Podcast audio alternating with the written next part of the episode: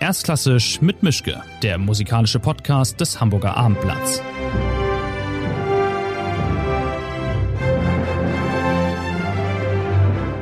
Schönen guten Tag zu einer neuen Folge. Ich bin tatsächlich wieder in meinem Arbeitszimmer. Mein Gast ist relativ weit weg diesmal, nämlich in Baltimore auf der anderen Seite des Atlantik. Es ist eine Dirigentin, die man nicht vorstellen muss, aber trotzdem vorstellen sollte, weil sie so wahnsinnig viel gemacht hat und so wahnsinnig viel macht. Wenn ich das alles zusammenkriege, Sie wurde in New York geboren. Sie ist äh, Chefin gewesen in Baltimore beim Baltimore Symphony. Sie ist beim Ravinia Festival in Chicago. Sie hat das Wiener Radiosymphonieorchester bis 2025, glaube ich, verlängert kürzlich. Sie war in Sao Paulo beim Symphony Orchestra. Sie dirigiert Gott weiß wo mit einem riesigen Repertoire und ähm, deswegen bin ich auch sehr froh, dass das geklappt hat mit dem Termin, den wir jetzt haben und um es mal aufzulösen, die Dirigentin ist Marin Alsop. Äh, und wir tun, wir, wir sprechen bei diesem Interview auf Englisch. Das ist am einfachsten. Ich denke, das geht alles so in Ordnung. Und erstmal jedenfalls. Hello, Marin Alsop, and thank you very much for having me. And I'm looking forward to talking to you. Thank you. Es freut mich sehr, hier zu sein. Yeah, it's great to great to be here, and uh, thank you for interviewing me. Yes, we always start here with you can pick. You can choose whether you want a, an easy question first or a complicated one. It's up to you. Uh, all questions are complicated and easy, so you pick. Okay. This first story you always come across when you look your when when I looked up your your life and your career. Sooner or later, mostly sooner, you'll find the story about you listening. You've been listening to Bernstein in a concert when you were nine and experiencing him as a conductor and you said i want to do this as well. That's really known and often told. But uh, i wondered when was the first time not hearing someone and thinking i could do this as well but when was the first time that you really regretted becoming a, becoming a conductor? Regretted? Yes. Oh i've never regretted it. Um, or you mean the first time i really uh, I really felt the commitment to do it. I never regretted it. I don't think. The first um, time it's been really hard then, and really okay. much tougher than you'd expected. Well, I think that that has been a, a theme uh, of my life. That uh, it it was not an easy path, especially because there was no clear, you know, for a young conductor, regardless of gender, there's no real clear path. You know if you do this then this will happen. Or there it's it's very much part of a creative process that you have to generate yourself to create your own destiny. And you know there are schools of course for conducting but it's there's no guarantee that if you get even the highest education that you will then succeed because there's so many factors chemistry and uh, good fortune and these kinds of things. But and of course your your innate talent. I think that uh, it was a very difficult um, and long journey to success. You know it seems very fast when you look back but it was it was painstaking. So um, every step of the way had its own challenges.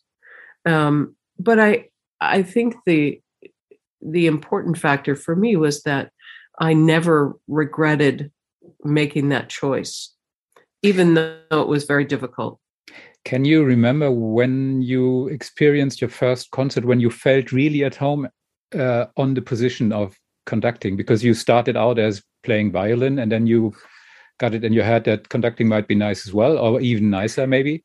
And yes. uh, I guess there must be an e- there must have been an evening when you felt okay this is it. Oh but i think i think i as soon as i stepped in front of the orchestra i felt oh this is what i want to do. This feels it feels like home. It feels natural. It feels uh it feels like the right thing. Um of course playing violin i i felt a real attachment to that and a real naturalness but conducting felt even more me.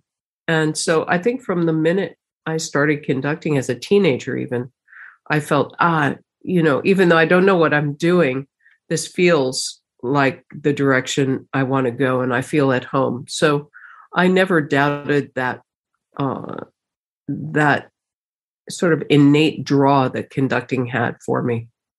Did you conduct musicians of your age when you started, or were they older and more frightening because they were older?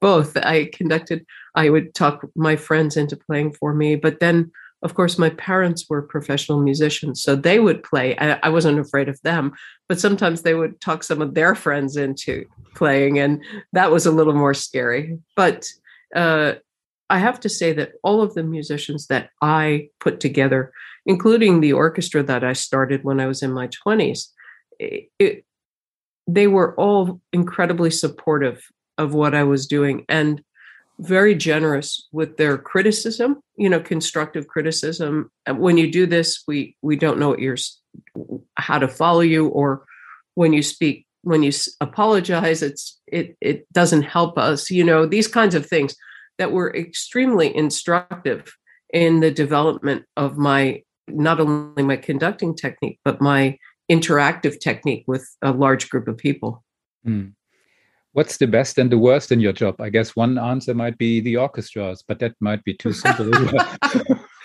no, I, I don't.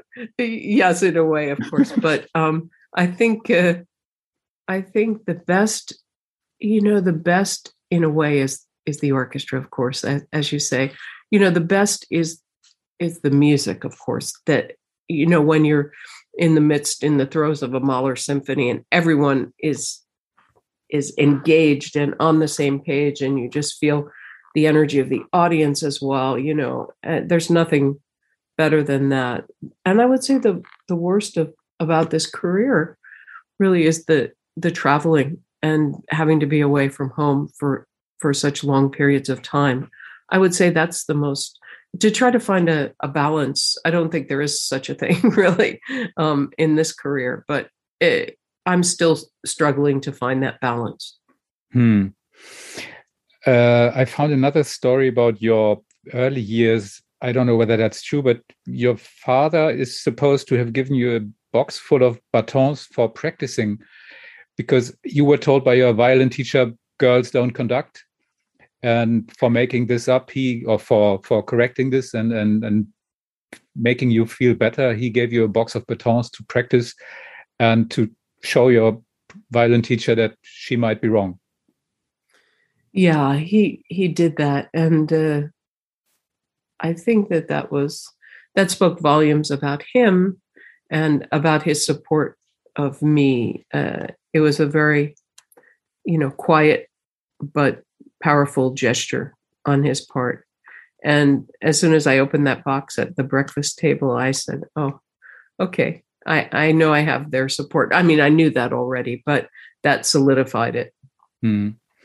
Was it hard saying goodbye to the violin for good after a certain period of time and just changing mm-hmm. your profession and putting the violin back in the box and mm-hmm. saying, "Okay, this is it. I'm I'm gone now. I'm doing something else."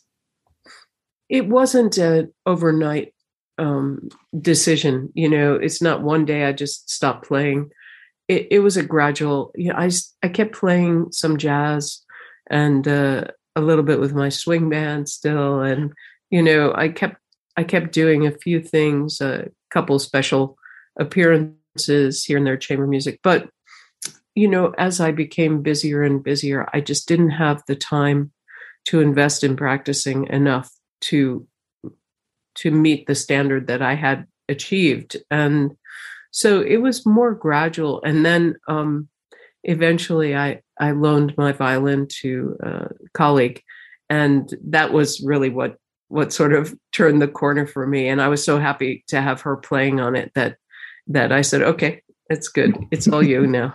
Mm-hmm. okay.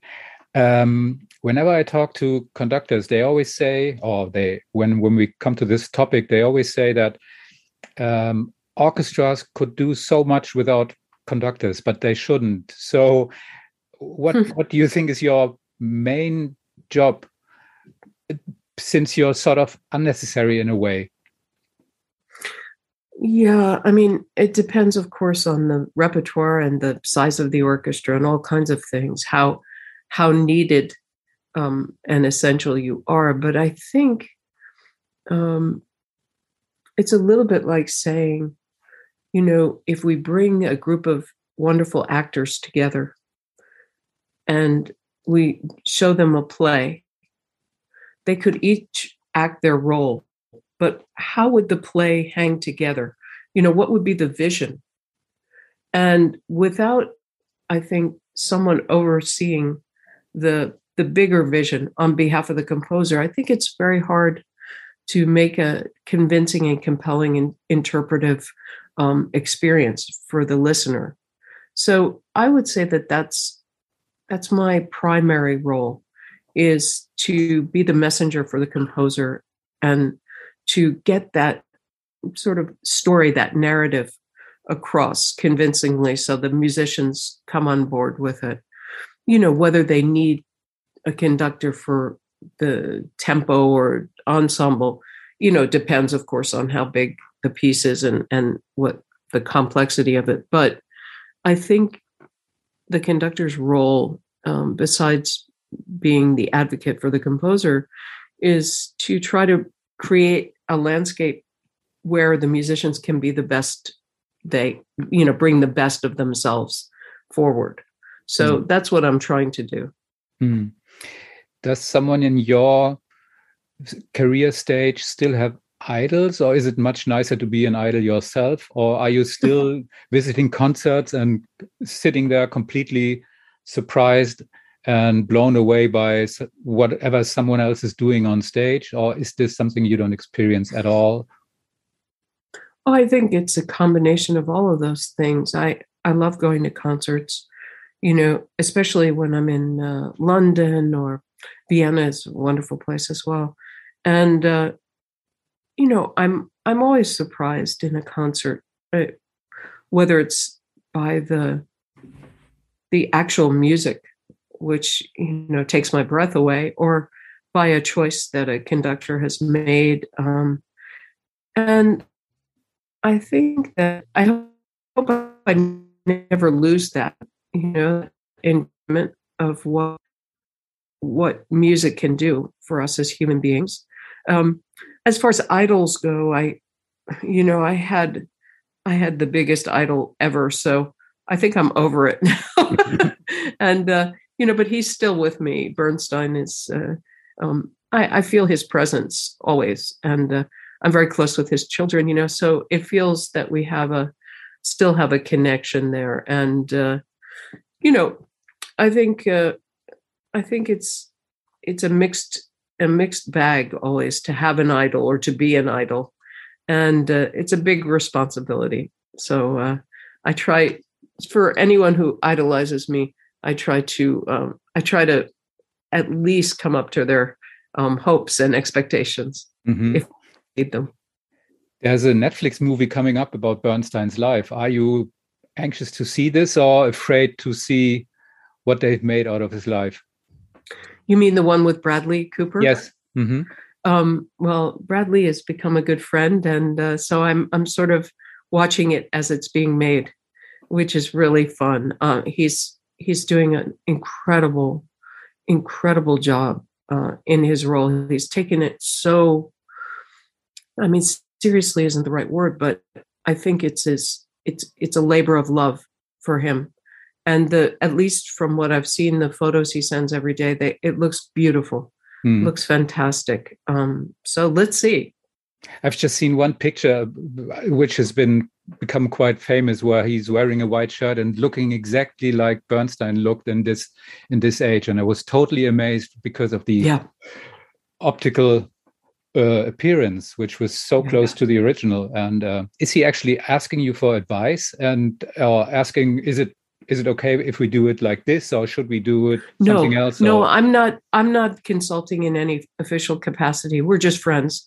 I see. and uh, it's um, you know but what I love is when I see um, when I see him holding the cigarette, mm-hmm. of course, he has, you know, he's paid so much attention to watching Bernstein that it's exactly the way Bernstein held the cigarette. You know, everyone holds something, a pen or a pencil or cigarette differently. And uh, so I can see the care he's taken. And, uh, you know, he'll he'll occasionally ask me questions uh, related to oh the length of Bernstein's batons and why did he change? You know things like this which I don't really know the answers to but I can speculate. Um, but it's fun to watch uh, just as a as a colleague and a friend just to watch the process happening. And of course his marriage to Felicia was extremely uh, passionate and volatile and conflicted and so I think it lends itself to uh, to a wonderful film. So, you know, fingers crossed or Daumen. Mm.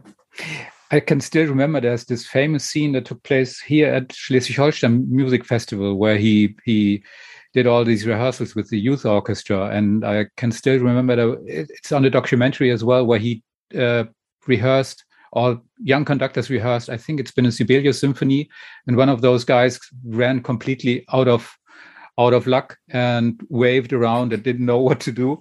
And Bernstein stood there and with his cigarette and his towel over his shoulder, and he came to him and told him, "Do this, do that." He conducted with one hand, smoked with the other hand, and all of a sudden. all of a sudden everything worked and the, the young conductor was so amazed he couldn't believe his eyes because it was pure magic all, all of a sudden someone else stepping up on the on the podium and everything worked out and was pure magic and you, you have no idea how he did it. Yeah i mean that's of course that is really part of bernstein's magic and uh and that's where i met him. I mean that's where i really met him the first time was at schleswig-holstein. Mm. and there's a very very sweet um probably one minute clip of him working with me. So that was a very important uh, important festival and location for him. Uh, and he he I thought I thought he made magic happen there often.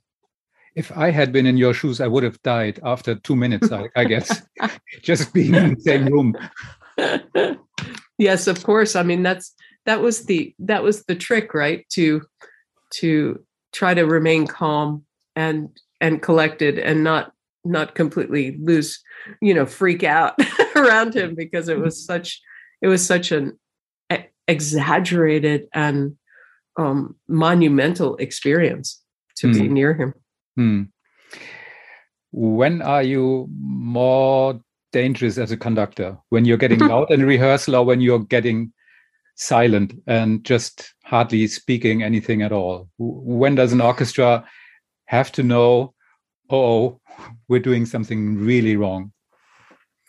Um, I'm not a, a big scream screaming person uh, in life in general, um, but I think when I get very serious, it's then it's serious. Knows, very serious. You know, very serious. Like, mm. okay, we have to talk. we need to talk. that kind of thing, and uh, uh, so they they know then. I think, um, but I do try to throw a, a, a really healthy fit, you know, once every year or two, because it's important to to let loose sometimes, and, and um, you know, especially on behalf of the musicians. I think those are have been my most effective and heartfelt, you know, tantrums when when the musicians are being abused in some way and I'm not going to stand for it. So I think it's good to throw a fit as a conductor now and then or as a leader, I should say. Yeah. but you're getting back to normal pretty soon, I hope. Yes, yes. It, it's only it's a it's a brief uh, sojourn. um, what's more fun for you, conducting a tiny Haydn symphony or one of those huge Mahler symphonies? Oh, you know, I, I mean, the conductor disease is is alive and well with me, and you know, bigger is always better. I mean, you know, uh, Mahler eight love it love doing it i i actually staged the second half of it um you know i i think that uh there's a joy of course in a small haydn symphony but the orchestra doesn't really need you as much as they need you in a mahler 8 mm. um and I think during COVID, we actually were needed a little bit more because of all the distancing. So I think conductors felt, oh, okay, we're back to back to being needed. Hmm.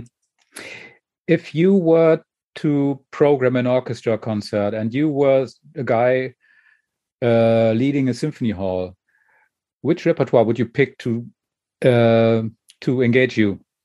I mean, what are you mm-hmm. what what do you think you're best in?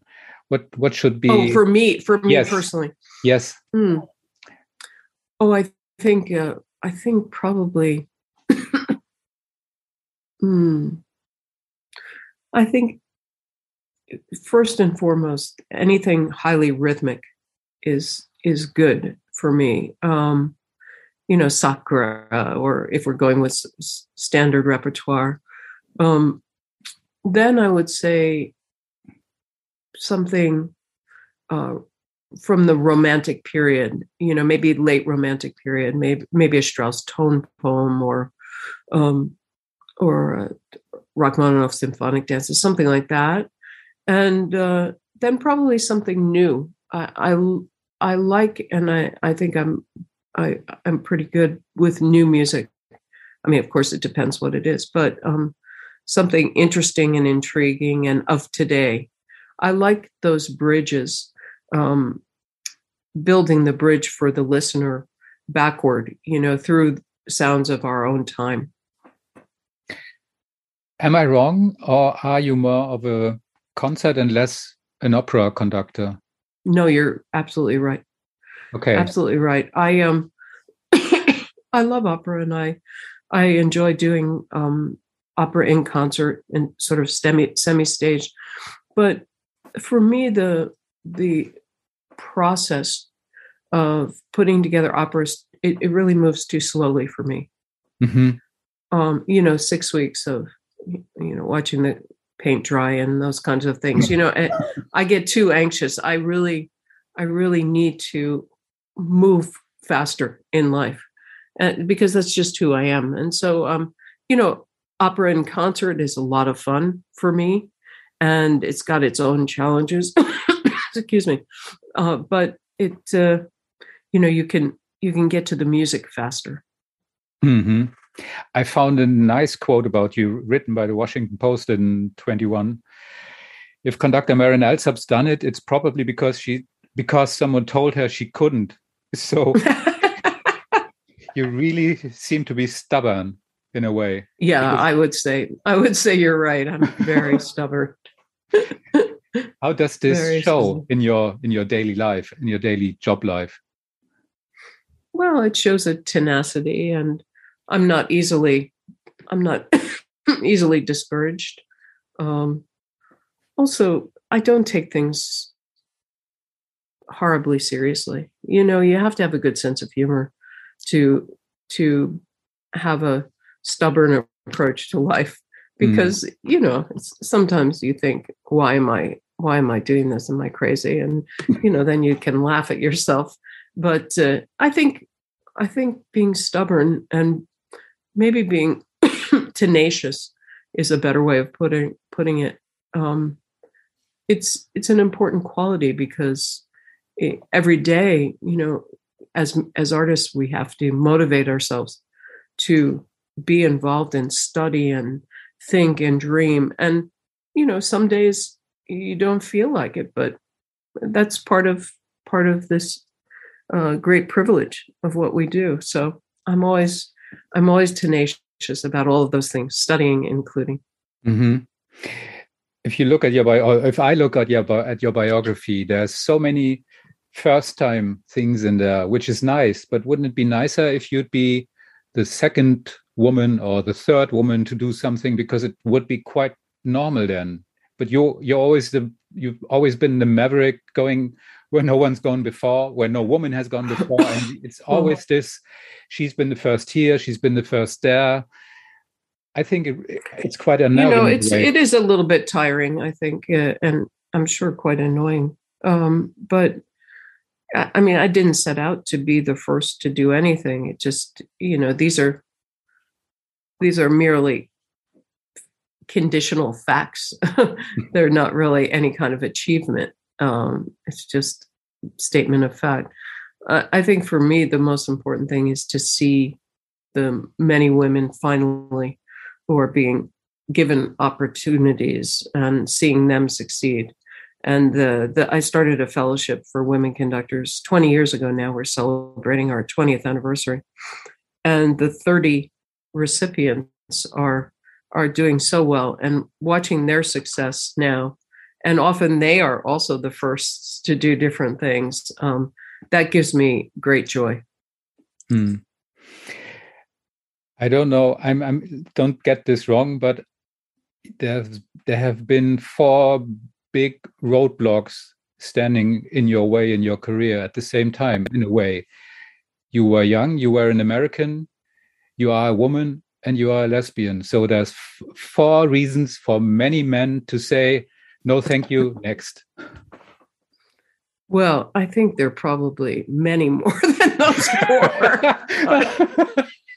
Oh gosh you know i'm sure there are many more. Um yeah i mean the young part sadly is gone. Oh, that's relative. but now now i have the new part which is the older woman which is even worse. Even worse. Oh even sorry. worse for women. No that's all right. Uh, but now i have a, a new challenge to to um to try to try to overcome or at least address. And i think um you know being american has been interesting. You know when you look at our our major orchestras there's no american leading any of them. So that's sort of uh, um, an interesting sort of throwback. Um, and then i think you know being a woman maybe now it's finally an advantage but i'm always i'm always going to be the first woman. So there's some kind of um there's some kind of you know weight uh, that i have to carry for that.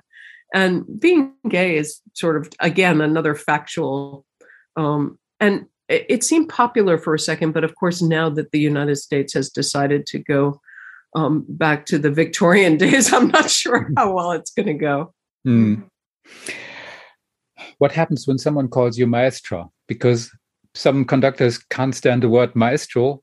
How about you and maestro? You know, I prefer that to ma'am. Sometimes I was uh, recently at a big hall in the States, and the head of the stage crew kept calling me ma'am. And I finally said, Look, you, you may call me maestro, but not ma'am. Mm. So, um, you know, I don't mind at all. Maestro, maestra is fine. Okay. One of the toughest periods in your career was the the time before you actually came to Baltimore. Because when I was when if if it's wrong, what I've if, if it's right, what I've I've read is that the orchestra did definitely not want you, and they tried everything in their power to stop you coming there. And nevertheless you can you persevered and you stayed for 14 years and you convinced them. And i wondered what did you do? How did you hmm. bribe them convince them well, teach no, them I, I, I, have no idea what you what you actually did to convince about i guess 100 or even more people that they were wrong and you are right well i mean it's important to know that it wasn't it wasn't really the whole orchestra. It's just a few people who were the leading the, one.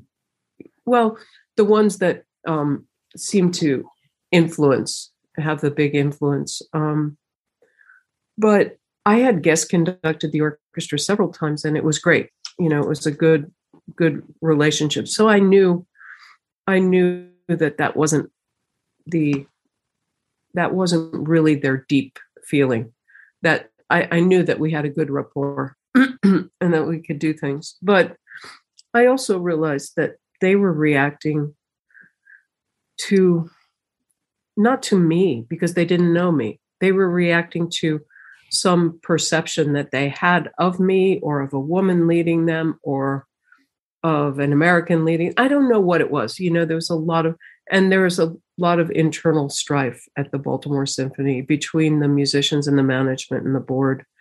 They, it was a, it was a very unhealthy um, and dysfunctional institution, which which is what it showed me immediately. So I had a very clear um, vision. I mean, I didn't know why all this was happening, but I could see that this was an organization that needed some kind of healing and fast. And I went to the musicians and I before I signed my first contract and I said, you know, I'm I'm not going to take this job unless we can find a place to work together obviously, you know, and and I I laid out a plan for them.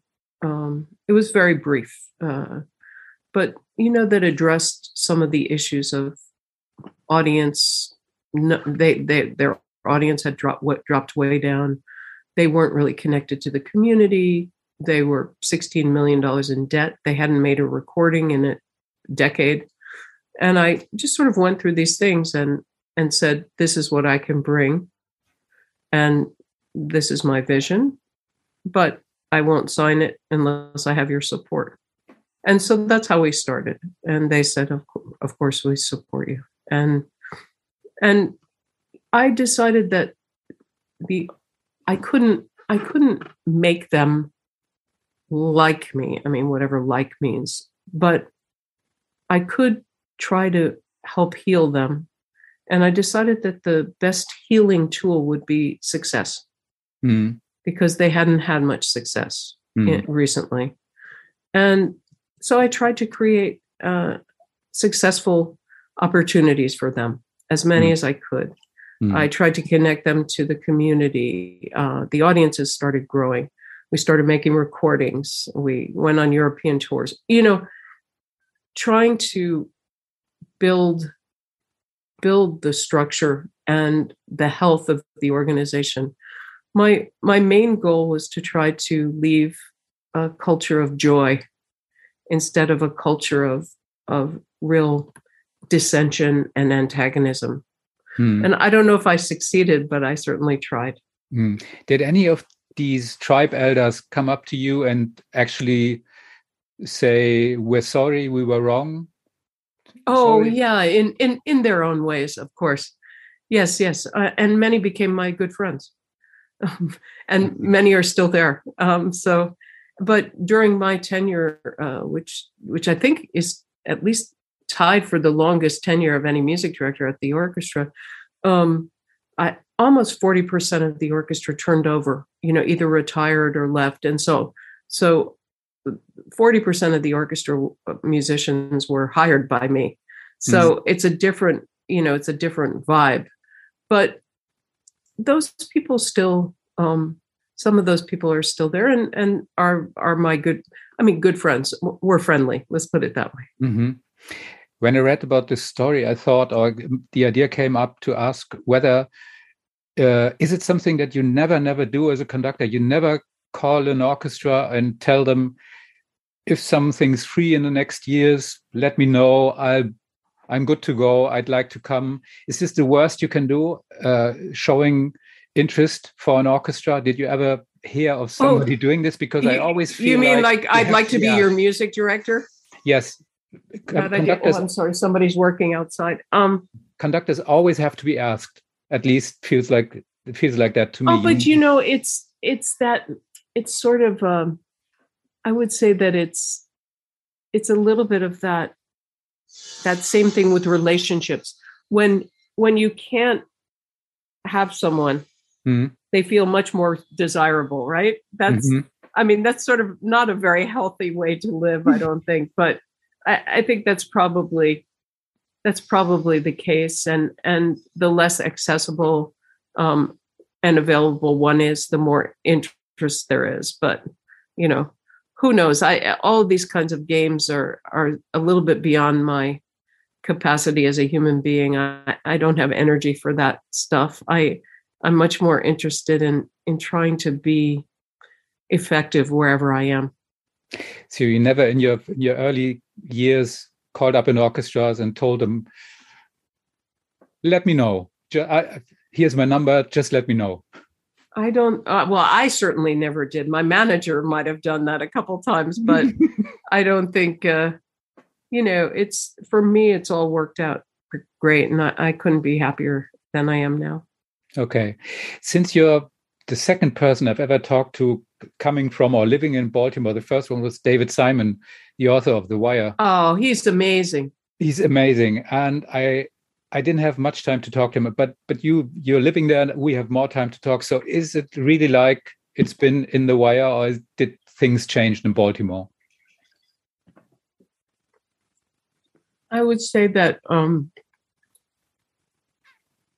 sadly the probably the the basic outline from the wire still persists um, a lot of the kids in my OrchKids the OrchKids program that i started at the baltimore symphony come from neighborhoods where you see all the vacant buildings and all the boarded up places. And uh, many of them come from backgrounds of extraordinary violence, um, lots of gun violence, uh, and it's it's a city that uh, desperately needs love and attention, and uh, the the flip side of that is that you know you can make a difference here where sometimes in a big city it's hard to make a difference. But in baltimore i think i think you can make a difference. And and the city is also uh, a wonderful place because it's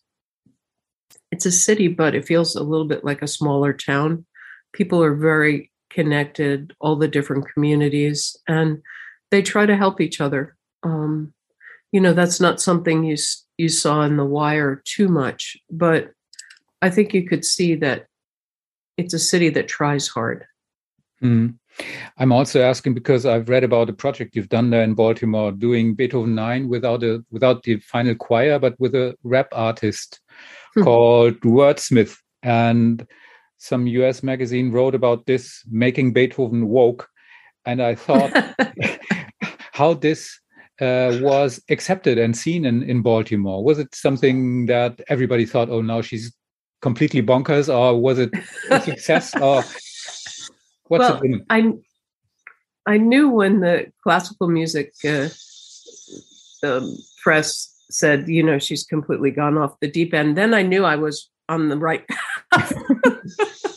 but um, this was part of a, a much bigger project that is still going on, actually, a global ode to joy. And uh, in partnership with Carnegie Hall, um, I've had nine texts globally uh, written, new texts. And in the United States, uh, Tracy K. Smith, the U.S. poet, former U.S. poet laureate, did a text, and also um, for Baltimore Wordsmith, who's an artist in residence with the Baltimore Symphony, and a good friend, and a super super talented, um, I mean, really talented artist, and I think having a text that came from a Baltimore native and someone that lives here, and a text that really tried to address inequalities.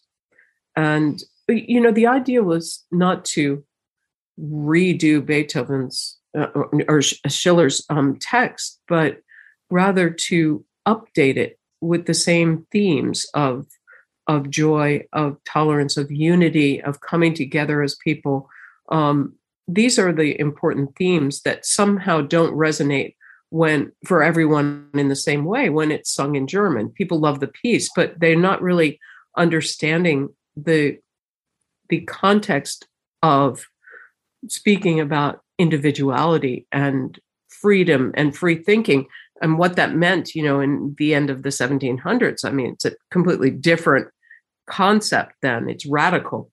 So this was my thinking behind having these new texts done.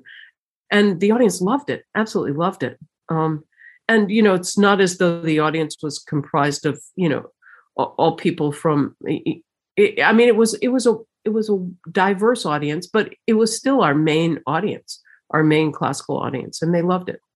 Because I thought if you do this in some German or Austrian city, you might be crucified. And everybody'd scream blasphemy and how can she and is she out of her mind oh, and this but you know i did it i did it in vienna what with a new text what were the reactions oh, in vienna fantastic. They really? okay. Yeah. oh so i mean i think i think we sometimes this this museum approach to classical music can put people off. You know if you if you let it evolve and it's like a, a concert experience. I mean is it a different are we changing the music when we when we allow people to sit around the orchestra for example or if we if we put things on the screen. No we're just we're trying to bring it into the 21st century. And something like a a, a reimagining of a text i mean i didn't change any of the music. I wouldn't you know this this to me is sacrosanct. But i think a text that that was written two three hundred years ago needs to be um, rethought so that it feels relevant mm. for today. Um, uh, that, and that's not taking anything away from the beauty of that original text.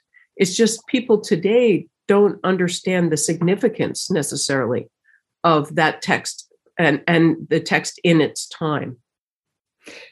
So somehow we're back at bernstein with this because uh, i somewhere in the back of my, if my flat i have these i have a box with videos uh, his young people's concerts and I, I, guess mm. they're about 70 years old now or 60 years old and if you if you watch these performances of him explaining music to children and younger younger yeah. younger audience it's still fresh and valid and believable and uh, it's easygoing and it's it's a perfect way to get them into the music. And everybody's right now searching for new ideas for new concepts for concerts to get people back into into the concert halls and to to get a new generation. And i think it might be quite easy. You just have to talk to your audience. But i guess many conductors are really fine with not having to talk to audiences because there's also already stuck with talking to orchestras and soloists. And, and uh, that's the least they want to do talking and explaining what they're doing. And i guess that's more necessary than ever in these days to get the audience back. You know i think that uh, i've always enjoyed speaking to the audience but i think that comes from my days as a more of a um, you know pop musician more in my swing band of talking to the people at the bar you know just talking about the tunes. Um, so i always enjoyed speaking to the audience and and my audience in Baltimore said, uh, "Oh, we love it when you talk. Couldn't couldn't you tell us more about the standard pieces? You know, the the canon. The and so I started a series called Off the Cuff, where I would talk about a piece and sort of take it apart, dissect it, using the orchestra to show examples, and then we perform the whole piece. And it was a huge hit. I mean, mm-hmm. for I guess maybe even the last ten years, it was uh, one of their most popular series. So people like to know. Everybody wants information. Mm. This might sound silly, but I hope it isn't. But are rehearsals actually fun? Because the fun part of your job is being on stage when there's an audience around. Rehearsing is just like, yeah, I don't. It's rehearsing. It's not playing. It's not performing. It's rehearsing. You can make mistakes. It doesn't matter but when you're in front of an audience you can't make i mean you can make them but you shouldn't but uh, the, the better part of your job is when there's an audience around and the other part preparing for it is just preparing it's like cooking a meal yeah. but not eating it yeah but i think the um the there's magic in both parts i think the the rehearsing is the hard work you know that's the chopping and mm-hmm. deciding mm-hmm. what ingredients you're going to put in and, you know, if you do that well, then you have the potential to have a magical outcome. But if you don't do that well, it's very, very difficult to achieve the latter. So I think rehearsing is is super important. I think for audiences, it's much more interesting actually than the concert itself. You know how it's how the sausage is made. You know what goes into doing it. Um, mm. So I always I always try to invite people who are curious about the symphony to come to a rehearsal and see mm-hmm. what you think, see how you enjoy it. Do you actually enjoy the power of being the conductor? Because what you say shall be done. In some cases, it isn't, but more or less people follow what you're saying. Uh, but isn't it a sort of danger as well, like getting used to this drug of being the one person in charge? You know, luckily, when I come home, my family pays no attention to anything I say. So it's a good balance. Um, but, you know, it's not, I, for me, it's not that kind of um, egomaniacal approach. Uh, I mean, I feel that it's a big responsibility because I have to, I have to be the voice for the composer. That's a big responsibility. So, um, I and I also feel that the musicians are are understanding and and they're there to to make the music vital and compelling and come to life. So i feel that we have a same goal. It's it's not a it's not a power um a power equation for me. It's much more of a um, collaborative vision uh, to try to bring the composer to life. Um, you know i'm i'm sure there's some days when when it feels it feels good to be listened to. But um but i don't think that really comes into play for me too much. Mm. what's worse having to go on a stage or having to leave a stage? Uh, no both are good. I, I think uh, there's an excitement to going on the stage you know because you have to it has to be you step into the light, but you really step into the darkness because you don't know what's going to happen exactly. And then it's always important to leave um, leave people wanting more, you know, not to overstay your welcome. I try mm. to always I try to always um, stay with an orchestra just long enough mm. so that people still like me. And you know, there's a there's a sell by date, you know, like a shelf life for conductors. And I think it's important to try to read that and and move on at a moment when the organization, when you've done what you can and you're not repeating yourself. So um, you know, I think there's there's excitement and sadness to both ends of it. Mm. Is it easy for you to forgive yourself when you're doing when you've you've made a mistake? Is it or is it like what the heck? nobody's noticed anyway and tomorrow i'm going to conduct somewhere else and that's it well that's your assumption is that i make mistakes ah, my mistake so, i'm sorry so so maybe uh, maybe that's where we need to um, listen everybody makes mistakes but i i am fortunate in that i don't often make conducting mistakes i make other kinds of mistakes all the time of course and um, I think it's important to to give you know to give yourself the the freedom to make an error and to learn from that. I think mistakes are are the best learning tool we have. So while they're painful, I think it's important to really consider them and think them through and, and understand what happened and why and what you would do differently. So I don't think mistakes are things to just try to sweep under the rug while nobody's looking. I think there you have to own your mistakes. I believe in that. Mm-hmm. Is there a composer where you, of which you are saying, over my dead body, I'm never going to conduct this. Get, I, I don't want to be in the same room with these music, with this, with these sheet music. I just can't. I, I no, I don't. No, I don't think so. Um, no, I try to I try to be open to to every experience. Um, whether I decide, okay, I'm going to go back and conduct everything this composer has ever written, or maybe, okay, that was enough. One one piece was enough. Um, but you have to try something in order to and try to successfully make it come to life and make it part of who you are i think that's our that's our responsibility as conductors is not to judge the music so much as to instead to advocate for it hmm.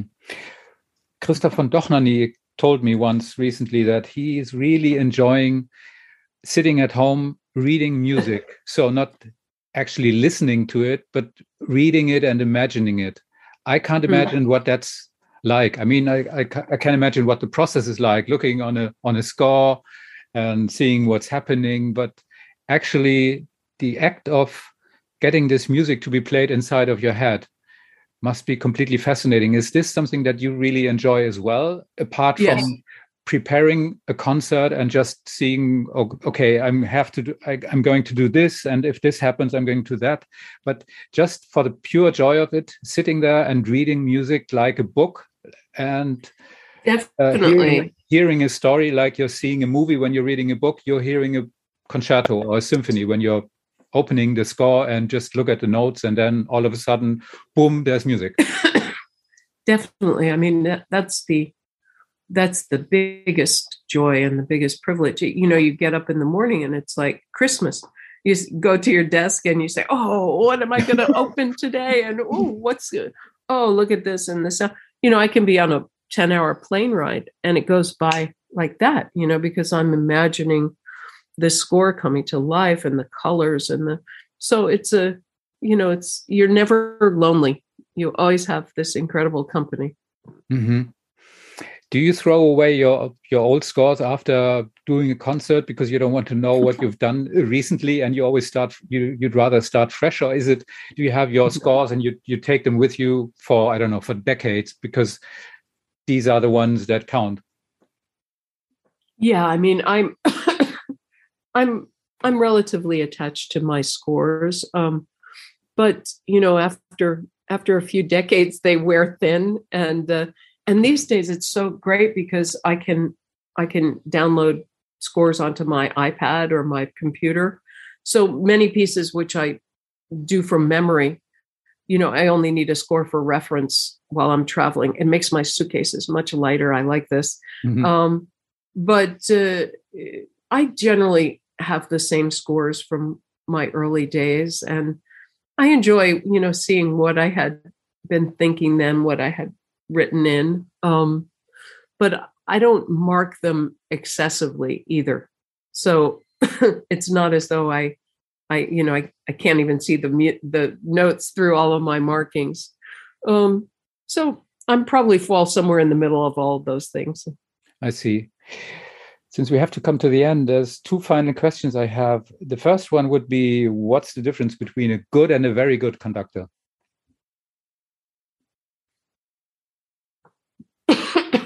I think I think a very good conductor is always motivated by the composer and the the, the music itself.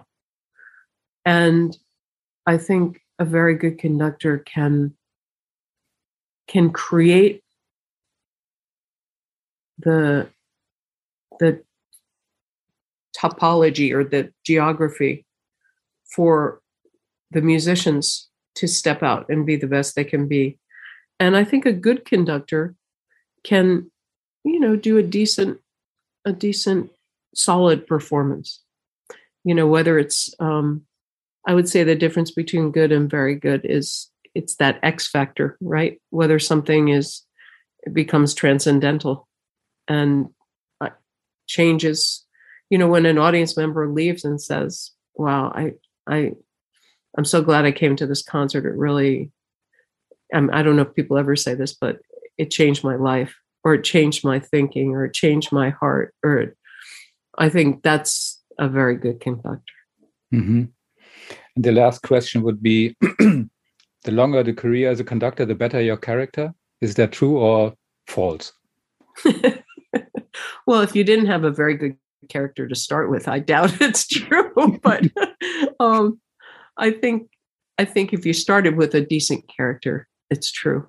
I think I think you know when when one is young, um, it, it's the it's the same for all young people. You know, they think they know everything, and I used to think, oh, experience, sh- experience. Who cares about experience? You know, and of course, as you gain experience, you realize how critical it is, and how much more you know, and how much more you learn, and how much more you respect the wonderful musicians who who you know collaborate with you to to make these hopefully inspired performances. So I think it's true. Okay.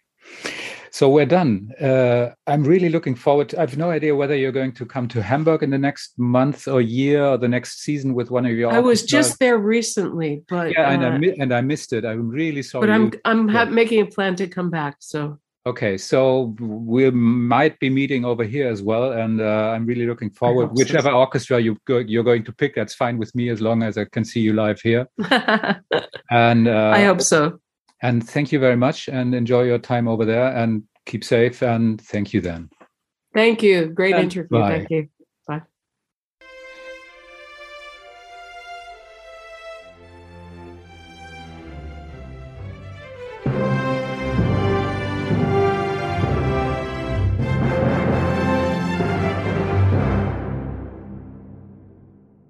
Weitere Podcasts vom Hamburger Abendblatt finden Sie auf abendblatt.de slash podcast.